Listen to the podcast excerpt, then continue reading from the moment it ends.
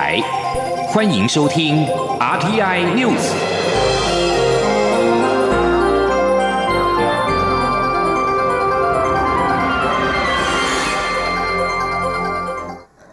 各位好，我是张旭华，欢迎收听这节央广主播台提供给您的 RTI News。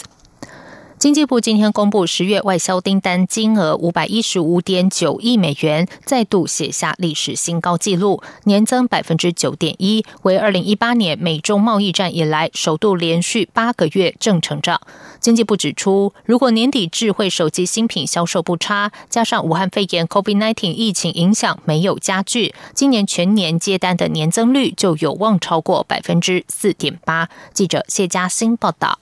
进入国际品牌消费电子新品上市的季节，加上远距应用商机、新兴科技应用持续爆发，台湾十月外销订单再开红盘，金额续创历史新高，来到五百一十五点九亿美元，月增百分之三点一，年增率则有百分之九点一，为二零一八年美洲贸易战开战以来接单再度出现连续八个月正成长的好成绩。其中，资讯通信产品、电子产品依旧是推升。接单成长的主力，而传统产业也延续九月全球需求逐步回温的态势，多数船产接单好转，呈现正成长。唯独化学品因为国际油价仍低，加上有新产能开出，使得接单年减百分之九点二。经济部评估，只要年底智慧手机新品销量不错，武汉肺炎疫情冲击不再扩大，全年外销接单的年增率将破百分之四点八。经济部统计处处长黄瑜玲说：“以十一月份预估的一个状况是，大概是年增百分之四点五到年增百分之十七点九，所以全年的预估应该。”还是会比现在的平均一到十月的一个状况，会比这个还要高，是有机会超过四点八。如果十二月份手机的一个销售如果没有太差的话，哈。或者说疫情的影响没有一个严重的影响的话，这样的态势是有机会超过目前的四点八。经济部表示，后续仍要观察国际疫情升温的演变，还有美洲贸易、科技战持续，这些都是影响未来接单的不确定因子。中央广播电台记者谢嘉欣采访报道。劳保明年将会有变动。劳动部今天指出，明年基本工资将上调到新台币两万四千元，连带劳保分级表和劳退分级表都跟着变动。加上明年劳工保险费率将调高为百分之十一点五，所有劳工都会受到影响。记者杨文君报道。劳动部劳工保险局指出，基本工资自二零二一年一月一号起，由每月两万三千八百元调整到两万四千元，所以劳工保险投保薪资分级表、劳工退休金月提缴分级表配合同步修正，预估劳保调整人数约两百八十八万余人，劳退调整人数约一百一十六万余人。劳保局纳保组组长黄景怡指出，由于明年劳工保险的费率将从百分之十一调高到百分之十一点五，所以几乎所有劳工都会受影响。以基本工资上调来说，劳工负担将增加二十八元，雇主增加九十九元，政府则是增加十四元。劳退的部分，雇主将增加十二元的支出。他说：“就是明年哈适用两万三千八会调整为两万四，对不对？哈，那再加上。”我们费率调高零点五，哈，这样子，这样子的结果啦，哈，个人每个月要负担的普通事故在家救保的保险费是五百五十二元，啊，个人哦，哈，那投保单位是一千九百三十二元，较原来啦，哈，较原来的会增加，个人二十八块，单位是九十九块。劳保局表示，十二月投保薪资为两万三千八百元的所有被保险人，包括部分工时、庇护性就业身心障碍、职业训练机构受训及职业工会低收入会员等保险人，将直接调整到两万四千元，投保单位不需另行申报。中央广播电台记者杨文君台北采访报道。全民健康保险会今天开会讨论明年的健保费率。原本今天将决定是否调整费率以及调整幅度，但由于健保署只提供安全准备金为两个月的试算版本，付费者代表认为应该也要提供一个月含一点五个月的试算方案，而平衡费率也是关键。因此决议等健保署提供详细分析和评估资料之后，下周二十七号开会再议。记者刘品希报道。健保财务连年亏损，预估最晚明年底，健保亏损将突破新台币七百七十一亿元。届时，安全准备金将低于一个月，达到调整保费标准。健保会二十号上午开会讨论明年度健保费率。健保署送健保会讨论的两案，都是以安全准备金维持两个月为前提试算。付费者代表主张费率调到百分之五点四七，一届方案则为百分之五点五二。与会的鉴保会公证人士滕西华会后受访表示，鉴保署提供的试算版本都是安全准备金为两个月，但一个月的安全准备金也符合法定要求，而且平衡费率也是一大问题。就近调整的费率要够未来两年还是三年使用，都是关键。消费者代表认为资料应该准备的更齐全后再讨论。他说。所以呢，如果只有一个月的安全准备，也是符合法定的要求，因为是法定下限。那今天的这个试算的资料里面，并没有安全准备是一个月，或是一点五个月，相对应的平衡费率是多少？还有这个平衡费率应该是几年的平衡费率啦？哈，这个其实也是关键啦。所以付费者当然希望说。在比较有完整的资料、更多资料下面来做讨论，去试算。谭锡华指出，目前国内经济状况不佳。明年国保、劳保、健保都涨，民众跟雇主的负担颇重。以目前安全准备金为两个月的版本试算，安全准备金可能会到一千五百亿，这将近一个西医基层的总额。但政府真有必要一次涨这么多的保费，然后存着准备金备而不用吗？这也会影响国家整体经济发展，值得进一步讨论。谭西华说：“付费者代表在会中并没有主张平衡费率要以几年计算，但至少支持平衡费率这件事，这已难能可贵。他认为大多数人比较能够支持费率微幅调整，因为如此既能回应法定一个月安全准备金的下限，又能顾及当年度健保收支平衡，也不会让民众过度负担。”健保会执行秘书周淑婉则表示，会中经讨论，考量各界都十分关心费率调整议题，影响民众深远，应该在有充分资讯下审议评估。因此，会中决议，请健保署在提供详细的分析与评估资料后，于十一月二十七号开会再议。央广记者刘聘熙在台北的采访报道。受到外资回笼的带动，台北股市本周越走越高。今天上涨五点九九点，收一万三千七百一十六点，首稳一万三千七百点大关。周线再次收红，呈现连三红的态势。据新台币对美元汇价表现仍然是强劲，今天续创二十八点五元大关。不过央行组升，新台币中场反小贬零点二分，收二十八点八二零元。记者陈林信宏报道。美国总统大选后态势底定，加上市场又有疫苗等利多消息出笼，台北股市受资金行情回流，指数本周续往上攻坚。富兰克林华美投信认为，台湾经济成长率达百分之一点五，为国际上少数 GDP 正成长的区域。而今年以来，台湾科技全指股涨幅也不少。尽管有美洲贸易战受到华为采购禁令事件影响，但无论美国去中或中国去美制造，都有利于。台湾厂商与中下游供应链的订单表现，分析师许博杰指出，从筹码面来看，外资十一月以来买超高达新台币一千五百三十亿之上，启动第四季行情，年底之前仍渴望持续回补。许博杰说。这也显示说，在这个美国总统大选过后呢，市场不确定的因素消除以后，整个这个台股哦，在这边启动了所谓第四季的这个做梦行情。那当然，从目前的这个筹码面来讲哦，外资在整个十一月份哦是买超的高达超过一千五百三十亿之上，这也代表说哦，这个外资哦在十一月份之后哦有开始大力回补台股的这个迹象。当然，对比到哦今年十月之前外资卖超高达五千亿的台股来看。我想年底之前哦，外资还是有回补买盘的这个力道。不过市场也认为，由于目前国内几家大型科技全指股今年以来涨幅较多，年底前要出现利多再向上一波的空间较为有限，散户投资人若想进场，仍得谨慎。汇市部分，新台币对美元汇价本周收盘价变化不大，不过盘中升值幅度长达三至四角。尾盘央行又进场拉回至二十八点八元附近。由于新台币不断挑战二十八点五元关卡，传出央行已陷入苦战。近期央行总裁杨金龙也求助金管会，希望放宽寿险业相关限制，让业者多买美元，借此协助稳定汇率。金管会也回应，已经请寿险工会评估。初步将检讨调整外币传统型保单限额百分之三十五。中央广播电台记者陈林信宏报道。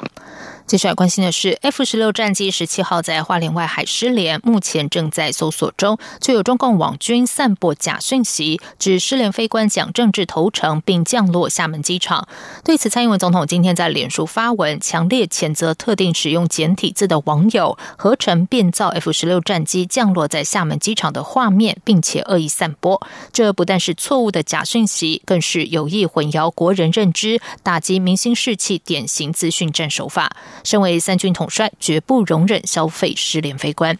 行政长苏贞昌今天严厉谴责假消息荒谬又不人道。国防部长严德发也说，中共网军散播谣言是非常卑劣的行为，只会加深我国军抗敌的意志、爱国的情操。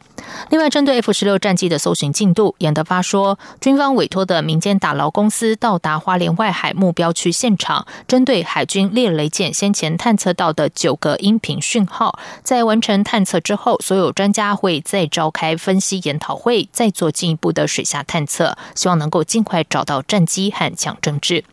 国搜中心今天表示，到傍晚的五点为止，搜寻尚无发现。国防部二十一号将会派反潜定义机空中搜寻。美国《纽约时报》报道，美国环保署长惠勒预定十二月访台。我驻美代表肖美琴也向媒体证实此事。总统府发言人张敦涵今天上午表示，台美两国各层级与各领域的互动交流，一直是双方长期以来共同努力的目标。对于美国高层官员访台，我方表达欢迎之意，双方也持续就本案进行沟通。如果有相关进展或定案，将会有外交部适时对外宣布。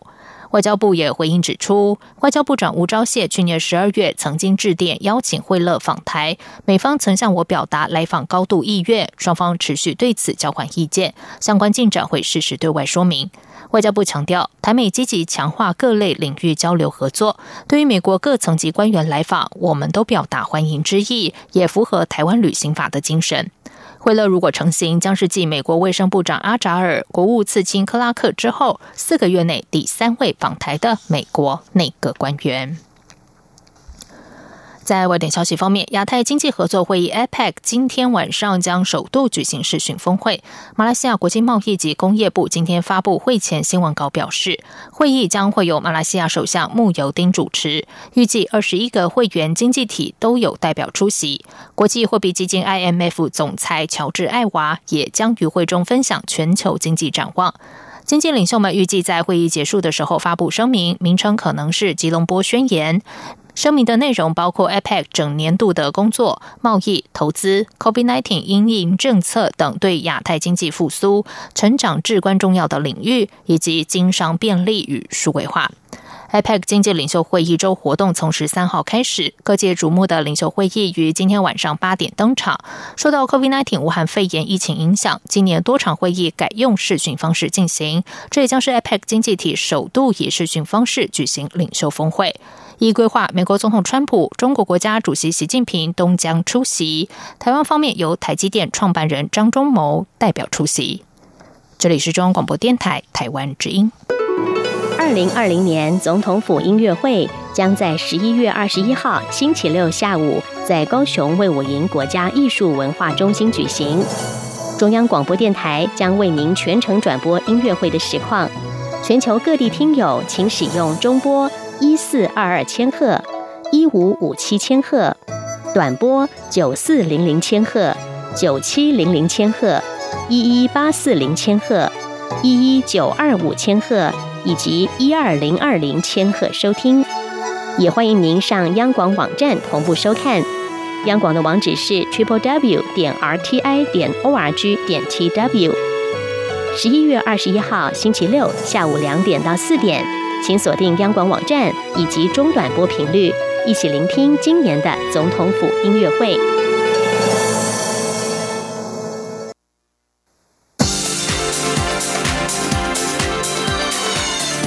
是中央广播电台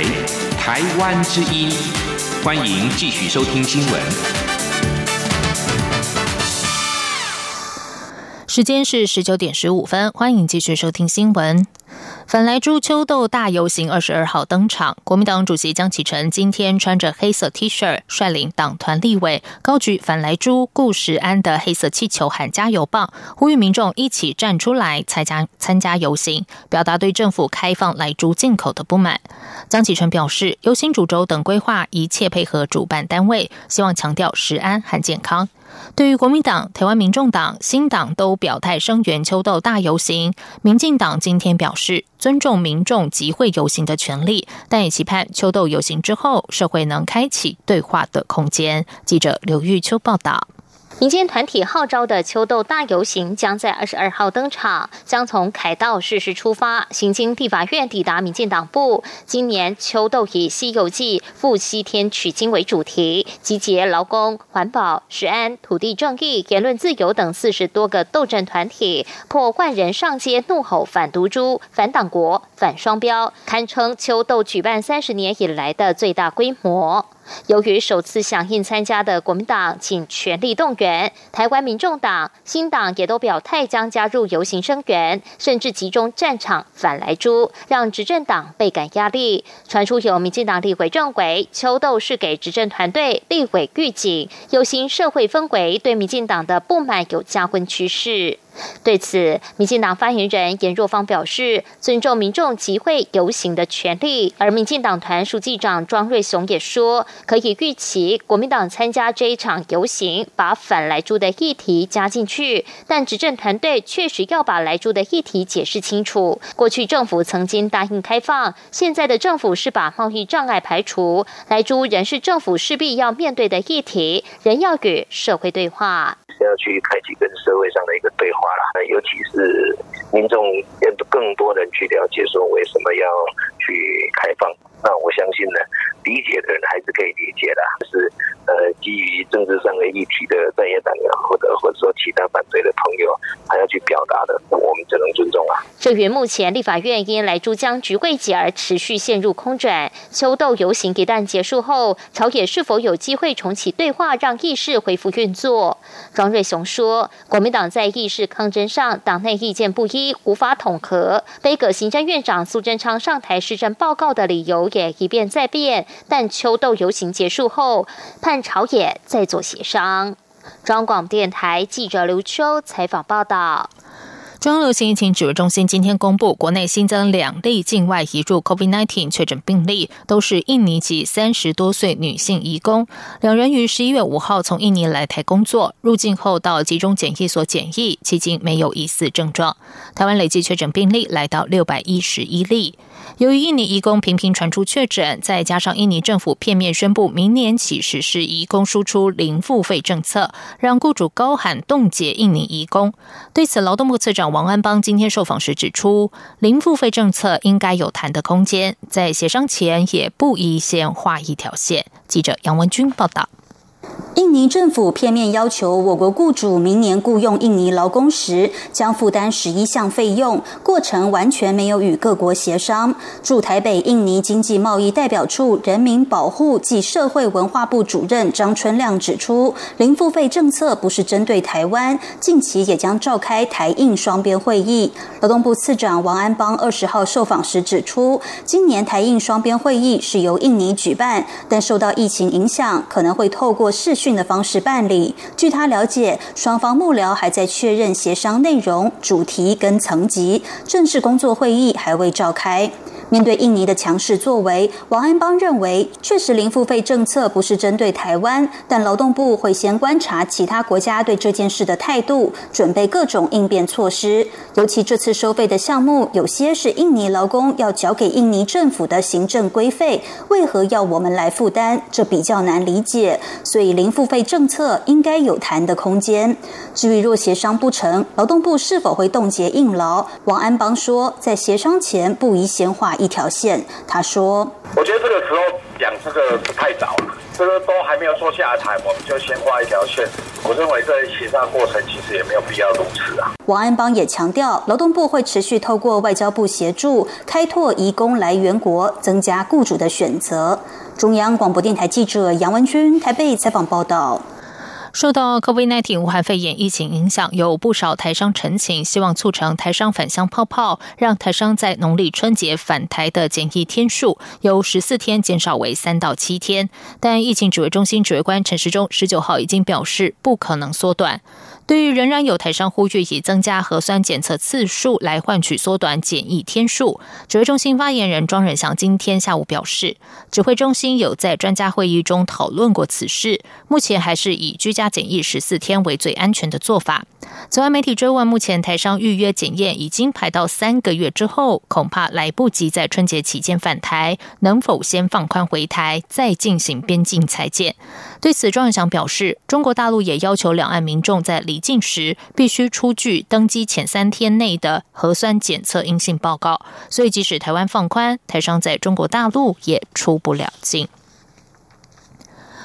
接着关心的是，包括货运业者、幼儿家长和警政单位要注意了。十二月一号起，将会有三项交通新制上路，包括装载货物脱落加重罚还、接种接送孩童临停限制放宽、违规举发期限缩短等等。交通部今天表示，这是总统于六月十号公布修正《道路交通管理处罚条例》第三十条、第第五十五条还有第九十条之后，行政院核定从下个月开始正式实施。记者吴丽君。报道。交通部路政司副司长张顺清二十号表示，十二月一号起，《道路交通管理处罚条例》将有三项修正条文正式施行，包括第三十条，原本只明定装载货物在一般道路上发生渗漏、飞散或气味恶臭时，得处驾驶人新台币四千五百元到六千七百元罚还；在高快速道路时，则处九千元罚款。十二月起将增订装载货物脱落或掉落时，一般道路开罚从九千起跳，高快速道路则重罚一万两千元到一万八千元。另外，道交条例第五十五条原本只限定接送行动不便人士上下车可不受临时停车三分钟的限制，否则将处。三百元以上六百元以下罚还。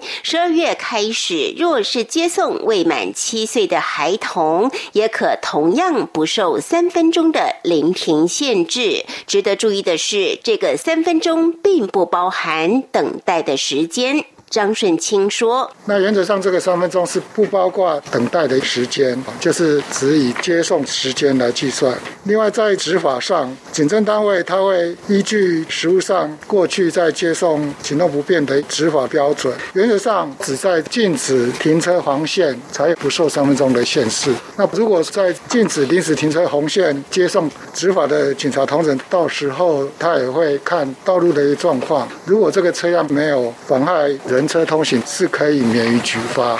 此外，十二月起，《道交条例》第九十条也针对一般违规的举发期限，将从现行三个月缩短为两个月。但若有致人死伤的案件，原则上最少不得超过三个月。希望让违规者早日收到罚单，达到处罚条例教育导正行为的效果，也减少驾驶人被警。查连续开单的民怨。中央电台记者吴丽君在台北采访报道。在外电消息方面，联合国儿童基金会执行主任佛尔今天表示，东非伊索比亚北部泰格瑞地区近来爆发的冲突，已经造成大约两百三十万儿童需要紧急人道援助。联合国儿童基金会估计，泰格瑞地区约有一点二万儿童目前居住在难民营或收容中心，其中许多儿童没有父母或是亲人的照顾。此外，许多设在苏丹由简陋帐篷搭建的难民营，目前已经人满为患，难民们生活在条件很。差的环境之下，饮用水和食物严重缺乏。联合国儿童基金会表示，当务之急是对难民营内处于极度严苛环境下的儿童提供紧急帮助和救命救命支援。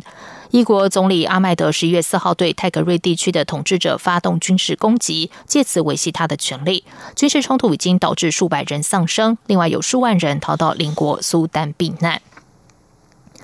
美国总统当选人拜登十九号表示，虽然 COVID-19 确诊病例再度攀升，但是他不会为抗议而下令全国封锁。即将于明年一月二十号就任的拜登告诉媒体，他认为目前没有达到全国封锁的情况。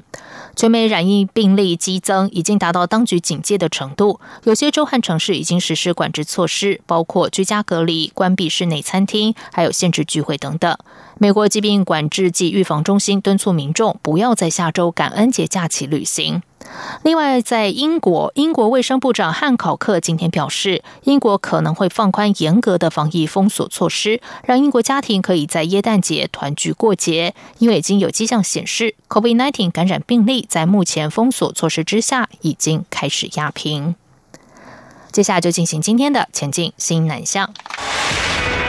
前进新南向。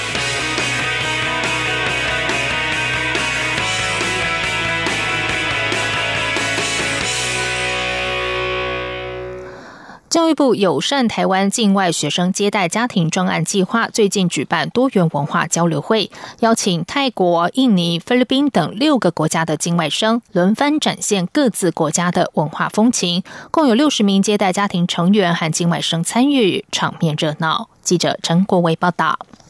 教育部举办多元文化交流会，由境外学生和接待家庭共同展现泰国舞蹈、孟加拉民谣演唱，以及印度、菲律宾、秘鲁等国的传统舞蹈表演。还有南台科技大学原住民推广社带来原民祈福演出，大家手牵手围成圈，象征串起台湾与世界的连结。教育部国际及两岸教育司专委刘素妙说。让我们这个接待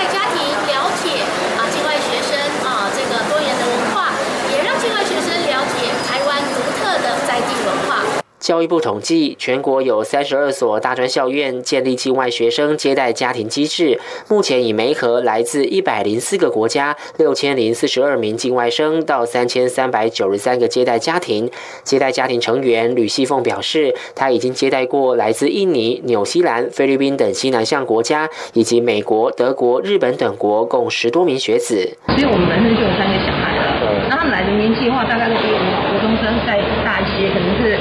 大学或高中，所以他们来我们家，其实我们都把他当做自己的小孩一样。发现说，就算语言不通，但是你有一颗了解的心，所以我们到目前为止，大概来我们家的孩子有十几个，几乎都还有联系。就读南台科大的印度学生丹义成说，他也透过接待家庭，认识了不同国家的境外生，大家相处起来真的就像家人般，让他也深深感受到台湾的人情味。中央广播电台记者陈国伟台北采访报道。印度科技界最盛大的活动——二零二零年班加罗尔科技高峰会，十九号透过视讯开幕。今年的主题是“下一步就是现在”，讨论 COVID-19 武汉肺炎疫情后世界出现的主要挑战，而且聚焦于资讯科技和电子以及生物科技领域的杰出技术和创新带来的影响。台湾的官员和学者也受邀发表专题演说。这场社会今年共有二十多国的专家与会，包括澳洲总理莫里森、瑞士副总统帕梅林等人都透过视讯出席会议。其中，驻印度代表处科技组长王金灿和台湾印度人工智慧海外科研中心计划共同主持人中正大学资工系教授熊博安也受邀在峰会上发表演说。王金灿表示，除了介绍台湾完整而强大的科研和产业结合环境及新南向政策下台印间的产业链合作前景。也介绍台湾科学园区和生物科技的智慧产业圈给印度参考，表达台湾和印度合作共同发展的意愿。以上新闻由张旭华编辑播报，这里是中央广播电台台湾之音。亲爱的海外华文媒体朋友们，我是中华民国侨委员会委员长童振源。侨委会为鼓励海外华文媒体撰写有关台湾人在世界各地的努力与贡献，特别创设海外华文媒体报道大奖，规划平面、网络报道类、广播类两类各三个奖项。整件作品只要能展现海外华文报道的专业及深度。就有机会获得美金两千五百元的奖金。报名自即日起至十一月三十日止。相关资讯请上侨委会官网或脸书专业查询。让我们一起汇聚全球侨胞能量，